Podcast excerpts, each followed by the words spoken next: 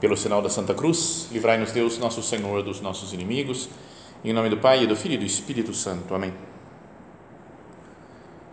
Meu Senhor e meu Deus, creio firmemente que estás aqui, que me vês, que me ouves.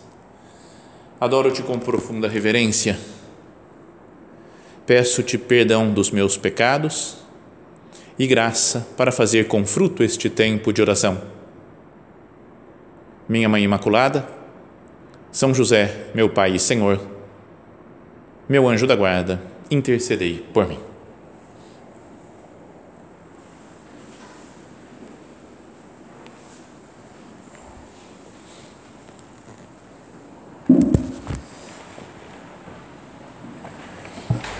Na semana passada, nós começamos uma nova série de meditações que eu vou fazer um resuminho da meditação né, da semana passada, porque acho que alguns de vocês não estavam aqui presentes. E a ideia é falar sobre um livro que acabou de ser lançado né, nessa editora Cultor de Livros.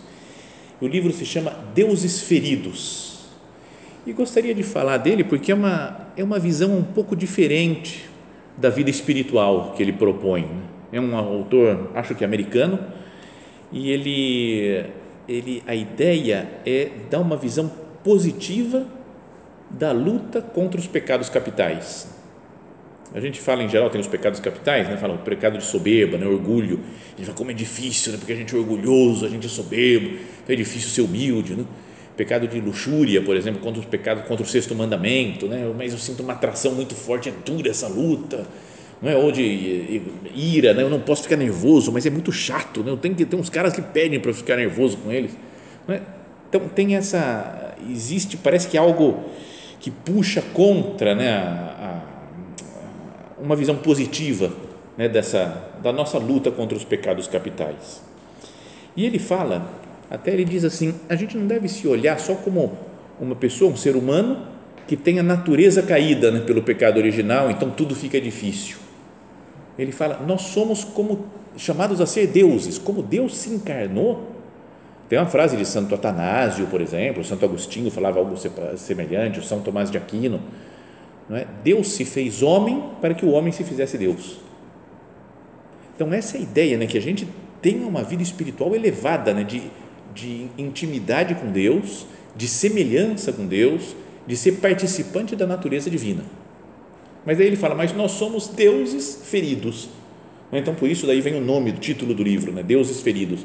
A gente está chamado a ser Deus, mas temos umas feridas que é preciso superar, mas com uma visão positiva. Então, ele fala que todos os pecados capitais, na verdade, são têm uma relação com Deus, de uma característica de Deus, mas que a gente deturpa. Por exemplo, hoje vamos falar do primeiro pecado dos pecados capitais, o mais importante, que é a soberba, né, o orgulho. E ele fala que é está relacionado com o anseio, né, o desejo divino de abundância, de grandeza. Deus é grandioso, né, infinito, e nós sonhamos também, tendemos a um infinito, né, tendemos à abundância, a ter, tá acima do que nós podemos conseguir com as nossas forças.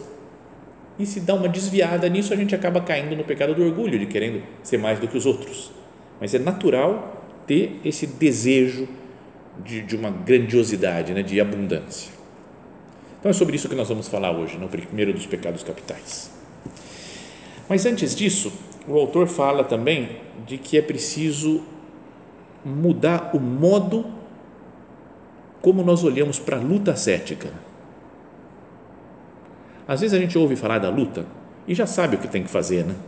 Então, soberba, não, tem que ser humilde, cara, não pode ficar, querer aparecer, não ser muito vaidoso, não pode querer né, se mostrar, tem, então tem que, tem que se humilhar. Sabe, uma, luta meio assim. Ele diz que fala assim: a luta, ela está ligado à palavra, em inglês que ele fala, coal, que é carvão, né?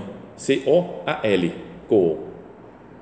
Então, podia, acho que ele até dá, essa, dá a entender isso, né? que o carvão é como que uma fonte de energia e se eu sigo essa sigla, na verdade é uma sigla que ele usa aqui, eu, é uma fonte de energia nova para a minha vida espiritual. E o ko significa curiosity, na primeira, curiosidade. Ele fala, eu vou estudar o porquê que eu sinto essa coisa e aquela outra, ter uma curiosidade boa para aprofundar na vida espiritual. Não é, não, tem que fazer assim. Eu já sei, não, não vou nem. Ter. Procure descobrir alguma coisa mais da sua vida. Ele entra até em alguns âmbitos psicológicos, né? Por que, que a gente tem uma atração por isso ou por aquilo, psicologicamente falando? Né? Curiosity. Depois, openness, abertura. Não abertura para entender de um modo novo, de um modo diferente. É? Olha com outros olhos para a situação sua, para a luta espiritual.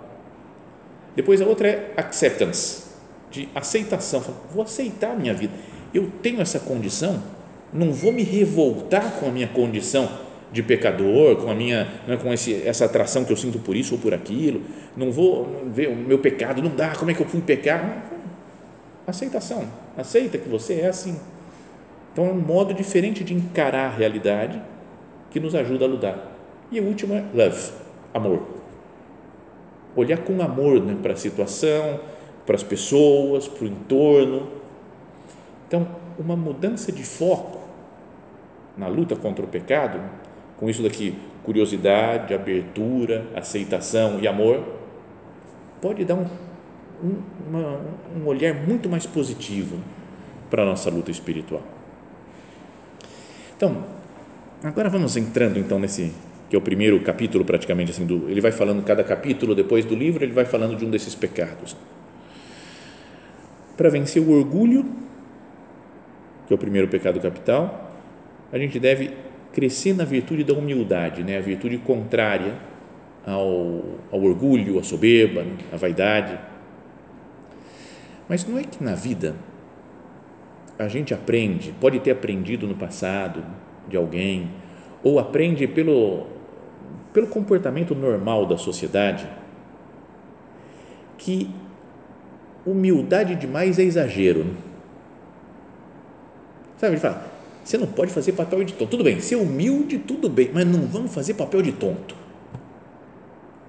Não é que você fala, parece não, peraí, é verdade, não posso fazer papel de tonto não vão, não vou deixar os caras me humilhar. Será que não é importante passar por humilhações? São José Maria falava isso daí, né? Que é, não és humilde quando te humilhas, mas quando te humilham e o aceitas por Cristo. Porque é muito mais fácil, né? Eu vir aqui na, diante do sacrário e falar, Senhor, eu sou um grande pecador, né? eu não, não faço nada direito, eu sou ridículo, como é que é? que vergonha, como eu peco tanto, eu sou, eu sou um lixo, né? eu sou, sou o pior ser humano que existe, né? Parece que estou sendo humilde, né? porque estou reconhecendo o meu nada diante de Deus. Aí eu saio aqui do oratório, vou lá fora e alguém fala, cara, você é o pior ser humano que existe. Você é um lixo. Eu falo, o que, que, que, você acha que você é, cara? O que você está pensando? Mas você acabou de dizer isso. Então, eu posso me humilhar e é tranquilo. Né? É um pouco, tudo bem, posso sentir um pouco uma humilhação pessoal assim, mas ser humilhado pelos outros. Não és humilde quando te humilhas, mas quando te humilham e o aceitas por Cristo. Então, na sociedade está esse negócio: né? você não pode fazer o papel de tonto, não pode ser humilhado por ninguém, você tem que mostrar o teu valor. Não é isso? Se ensina, às vezes até os pais ensinam para as crianças na escola não vai fazer papel de bobo, mostra que você também consegue bater no amiguinho. Sabe, umas coisas de. Não é. Ou quando a gente vai crescendo e pensa, tá certo, tem que servir os outros, mas sempre sobra para mim nessa casa. Os outros não fazem nada. Então, de novo, eu outra vez. Ninguém vê esse negócio, eu que tenho que arrumar, eu que tenho que consertar. Né? E as circunstâncias da vida as coisas que a gente faz, por exemplo, nossas tarefas, a gente no fundo procura um aplauso, um reconhecimento. E aí, como não me deram um aplauso, não me deram um reconhecimento, eu sofro e me lembro de coisas que eu sofri, que eu fui humilhado lá no passado, né, alguma coisa que não me reconheceram. Então, esse é o panorama, às vezes, da sociedade. Né? Então, pode ser muito chata a luta né, contra a virtude contra, contra o defeito do orgulho. Porque você sabe que vai ter que sofrer tudo isso daí. Então, o autor desse livro, ele fala é bom ter uma curiosidade sobre isso, né? uma abertura para se entender um pouco melhor.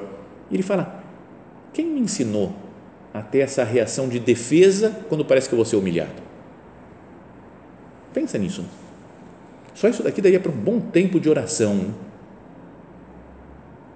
Meu Deus, quem que me ensinou isso?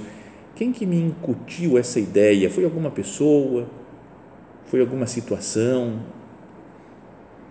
Foram os comentários dos meus amigos, dos meus conhecidos? Me fala, eu não posso estar por baixo, não posso ser desprezado pelos outros. Os outros têm que reconhecer o meu valor. Quem foi me incutindo essas ideias? Tá certo que a gente tem algo de orgulho já desde que nasce, parece, né? Porque já, já nasceu com essa inclinação para o pecado. Me lembro de coisa, e todo mundo se lembra de coisa quando era pequeno, criancinha pequena querendo ganhar dos outros, querendo pisar nos outros. Eu falo, cara, que coisa, antes da pessoa pensar, já está mostrando que tem uma inclinação para o mal. Mas mesmo assim, tem algumas pessoas ou acontecimentos que me levaram a, a ir cristalizando o meu orgulho então é importante uma, uma certa curiosidade né, de tentar entender quais as situações que me ensinaram isso.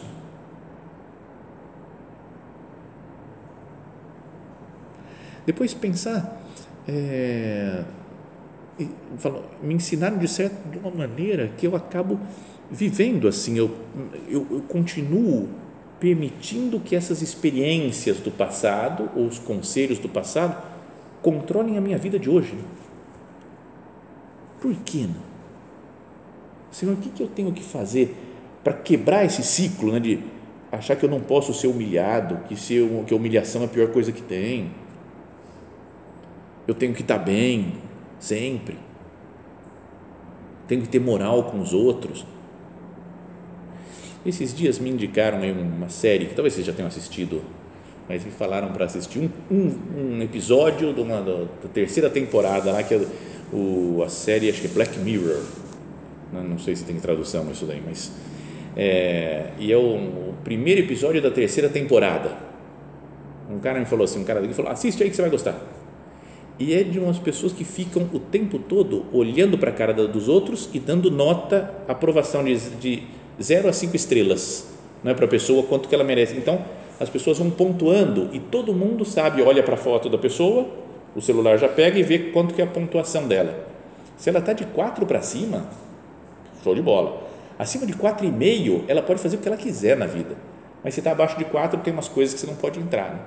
Abaixo de 3, tem restaurantes, isso daqui você não pode, você, você não tem pontuação 3. Então, um fica agradando o outro né? e dando nota para o outro. Eu dou 5 para você, dá 5 para mim também pra, sabe, para querer um, um mundo de, de farsa, mas que as pessoas vivem controladas por esse, pelo, pelo ficar bem diante dos outros. E você perde a sua liberdade. Você fala, eu queria fazer isso, mas não posso porque vai pegar mal. Por orgulho. Então, essa é uma coisa que acho que é importante né, a gente pensar. Então, Senhor, quem me ensinou a ter essas reações de orgulho? Que situações foram na minha vida?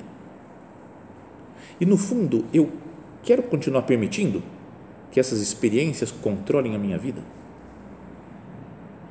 No fundo, é um exame né, dessa curiosidade, né, procurar abertura para se conhecer, é reconhecer como eu sou e quais são as raízes que estão lá embaixo do meu comportamento orgulhoso. Então esse autor ele no final de cada capítulo ele faz dá umas faz umas perguntas para exame de consciência, dá umas sugestões práticas e faz uma oração para pedir aquela virtude. Né? Então a oração, achei muito bonita a oração para ele fala assim, ó, satisfazendo é o título, né? Satisfazendo o anseio divino pela abundância, que a gente quer ganhar, quer estar super bem, né? Tá, quer estar bem com todo mundo, tem um desejo de coisa grandiosa e ele faz, faça, repita sempre essa oração, que começa assim, ó, Senhor Jesus Cristo, eu abandono o meu direito de escolher o meu próprio caminho e escolho, ao invés disso, o seu caminho. Mas, Senhor, eu sei que você quer a minha felicidade, meu Deus. Eu confio nisso. Por que, que eu quero fazer? Eu vou fazer o meu caminho de felicidade, eu vou procurar os meus esquemas, eu quero a glória do meu jeito. Vou recusar tudo isso daí, meu Deus. Abandono o meu direito que você me dá de escolher o meu caminho. Ao invés disso, escolho o seu caminho. E depois diz assim, né? Vós me fizestes à vossa imagem e semelhança. Pai, Filho e Espírito Santo, vós escutais um ao outro e reverenciais um ao outro. Dentro de Deus existem três pessoas, é um só Deus, o Deus Todo-Poderoso, mas que são três pessoas, o Pai, o Filho e o Espírito Santo. E eles, esses três, eles vivem em comunhão, não ficam competindo um com o outro, né? os três são Deus, mas cada um é uma pessoa divina, pessoa do Pai, pessoa do Filho e pessoa do Espírito Santo. E a Sagrada Escritura fala que nós fomos feitos à imagem e semelhança de Deus. Então, conosco, entre nós e Deus, não deveria ter competição entre nós e as outras pessoas. Não deveria ter, eu eu convivo bem com todo mundo. Ajuda, ajudai-me a seguir, ajuda-me a seguir o seu exemplo em minha vida.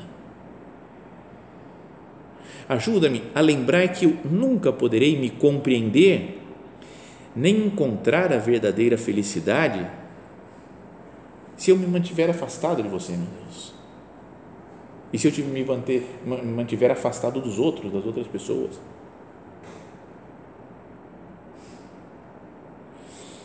Ajuda-me a ser mais receptivo às queixas dos outros. Quando alguma pessoa se queixa de nós, reclama, dá alguma bronca, qual que é a nossa reação? É quase como que imediatamente sair em defesa de nós mesmos. Né? É uma coisa, parece que tem uma mola lá, assim, alguém criticou, mas não é assim. Se a gente conseguisse mudar isso, então é até uma coisa, fica uma luta gostosa, né? Fala, não é só, não posso reagir mal, não posso reagir, não, Vamos tentar mudar. A pessoa me criticou e eu falo, cara, que legal. Pô, é uma coisa nova que eu estou aprendendo na minha vida. Pô, que interessante isso que você está falando. Já pensou se a gente conseguisse fazer isso? Ia ser muito, ia revolucionar nossa vida espiritual, nossa luta por alcançar a virtude da humildade. Né? Me ajuda, Senhor, a ser mais receptivo às queixas dos outros. Né? Me fortalece para que eu compartilhe os meus dons com eles. Se eu tenho um dom, uma coisa que eu sei fazer, vou espalhar para os outros, compartilhar com os outros. Sabe, a ideia de não ter competitividade, não no sentido de um jogo, né? vamos ganhar, é natural e é bom e é gostoso, saudável ter uma competitividade sadia né? de, num, num jogo, por exemplo. Mas na vida real, do dia a dia, eu falo, ah, tudo bem, eu não, não quero mostrar que eu sou melhor, que eu sei mais não fico humilhado se outra pessoa parece que sabe mais ou que fez mais do que eu. Se me se queixou, se eu tenho que. Sabe? Está acima dessas coisas. Me dá a graça, Senhor, para que eu consiga aceitar a necessidade que eu tenho de você e dos outros na minha vida. Para que ao fazer isso, eu consiga descobrir o caminho para a abundância, a perfeição a vida eterna em Deus. A gente não sente que muita coisa poderia mudar se nós transformássemos o nosso foco, no nosso, o nosso enfoque nas coisas, nessa luta. Eu sou de Deus, Senhor, eu, eu sou seu. E tudo que você quiser, eu quero fazer também. E eu quero ser semelhante a você, mas que não tem competição entre o Pai, o Filho e o Espírito Santo. Sabe, a luta fica mais positiva, né? não é que eu não posso pecar por orgulho, não posso, mas eu quero viver de uma maneira diferente, como Deus que vive em paz. Está bem, Deus está bem, digamos assim, com todo mundo, porque, tá, porque é Deus.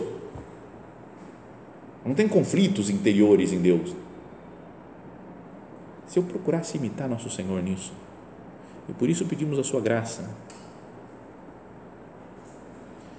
Então, e depois esse, esse autor, né, nesse livro, ele nos coloca alguns propósitos práticos, né, sugestões de coisas que a gente poderia fazer cada dia, além de se examinar cada dia nesses pontos, nessa oração, né, de repetir, falo, o que, que eu posso fazer para concretamente ir melhorando né, na virtude da humildade e assim vencendo o orgulho.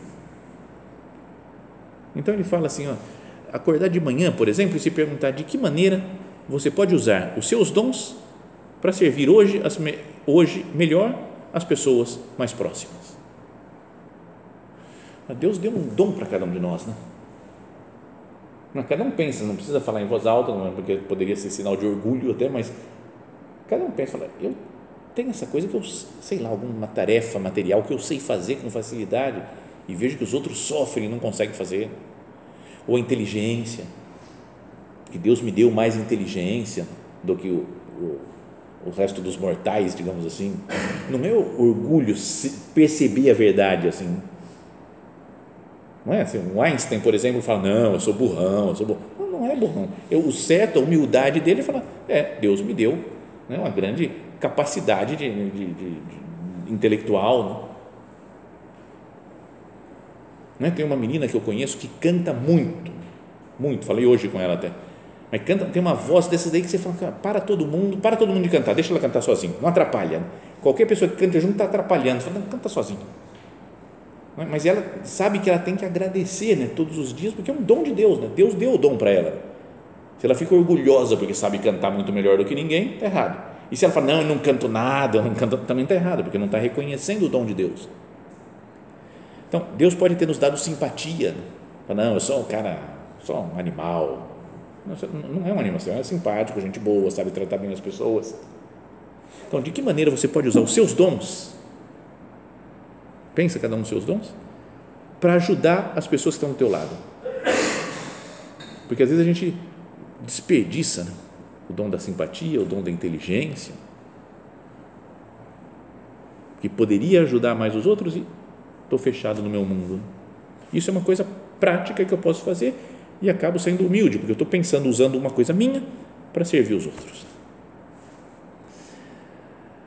Depois, tem uma outra sugestão que ele dá, né, de perguntas, de exame de consciência, que ele é um pouco mais difícil. Em quais situações você irá se esforçar para ser mais receptivo à experiência ou à perspectiva de alguém próximo de você. Ser mais receptivo. Tem gente que a gente convive e que você fala, ele é assim. E as ideias dele são sempre esse absurdo, ridículo.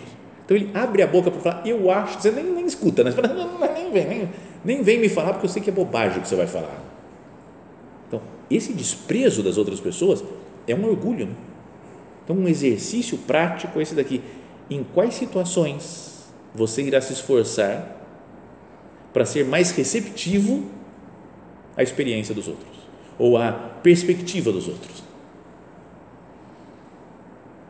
Isso é difícil, né? no mundo que a gente vive ainda de, de opostos, de gente que é de direita, gente que é de esquerda, a gente não, não as pessoas atualmente não, não se conversam mais, só se atacam. Né? Então, uma pessoa que seja muito de direita não poderia conversar com um cara de esquerda e falar: não, deixa eu ver, como é, como é que você pensa assim? Porque para mim, eu não consigo entender, mas explica para mim. E tentar entender, estar tá aberto, ser receptivo. Ou uma pessoa de esquerda que fala: como é que você pode gostar dessa pessoa, desse representante, dessa pessoa de direita, dessas ideias da direita? Se, me, me explica, quero, quero saber. Então, isso com qualquer outra coisa, não é só direita e esquerda, mas qualquer outro problema que as pessoas tenham, mesmo sendo católico, vem um judeu e eu falo, cara, como é que você não vê, como é que, que Jesus é o Messias e que já veio o Messias, por que, que você está esperando outro Messias? Explica para mim, como é que vocês conseguem não perceber que Jesus é o Messias? Mas sem querer ofender, sem nada, mas ter uma abertura para escutar os outros. A pergunta é: em quais situações você irá se esforçar para ser mais receptivo à experiência ou à perspectiva de alguém próximo a você? Exercício bom para fazer. Né? E um terceiro que ele sugere é pensar o que a vida está tentando me ensinar com as dificuldades que tenho encontrado na situação atual. Porque também a gente pode só reclamar também né, da situação. Ah, sabe o que aconteceu? Fim da picada, esse mundo, a igreja, sei lá, pode reclamar de tudo, né? Da escola, do trabalho, da faculdade, do, dos pais, dos filhos, dos avós, dos, da, da, dos amigos, dos contextos das instituições, do governo, da igreja. Eu estou só reclamando ou o que, que, eu, o que, que a vida está tentando me ensinar? O que, que Deus, né, usando essas circunstâncias que me rodeiam, o que está tentando me ensinar? O que, que, eu, o que, que eu devo aprender disso? Então, são algumas perguntas né, que ficam aqui para a nossa meditação pessoal, né, para que nós tenhamos esse um estilo de abertura. Né. Eu falei, eu vou ser curioso para aprender coisas novas, olhar para a minha vida, olhar para a vida das pessoas, olhar para, a história e para as circunstâncias do mundo que me rodeiam e pensar, Senhor, como que eu posso crescer em, em sintonia com você, meu Deus, que é Pai, Filho e Espírito Santo, que é humilde, que se fez homem por mim. O que, que, eu, eu tenho que aprender com isso? Não simplesmente falar, eu tenho que ser humilde e vou ser humilde agora, mas ninguém me segura porque eu vou ser. Não, calma, pensa nas coisas, usa né, a inteligência, né, até essas, os sentimentos para pensar um pouco mais nas situações da nossa vida, da vida do mundo, e assim, com a graça de Deus, e alcançando a humildade. Vamos terminar na nossa oração recorrendo a Nossa Senhora.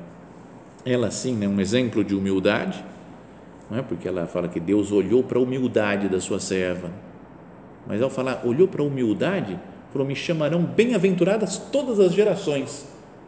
A gente pode falar, oh, que falta de humildade isso não, mas é, é a verdade, né? Santa Teresa de Ávila falava que a humildade é a verdade. Então é assim, todas as gerações vão chamá-la de beata, bem-aventurada, de santa, agraciada por Deus, porque Deus olhou para a humildade e falou: ela é humilde, eu posso trabalhar nela. Que nós também não tenhamos medo de reconhecer a verdade, nossos pontos ruins, nossos pontos positivos, e com a graça de Deus e a intercessão de Nossa Senhora, caminhemos né, para ser pessoas que mais se identificam com Deus, né? sendo humildes, alcançar essa grandeza, essa abundância que são próprias de Deus.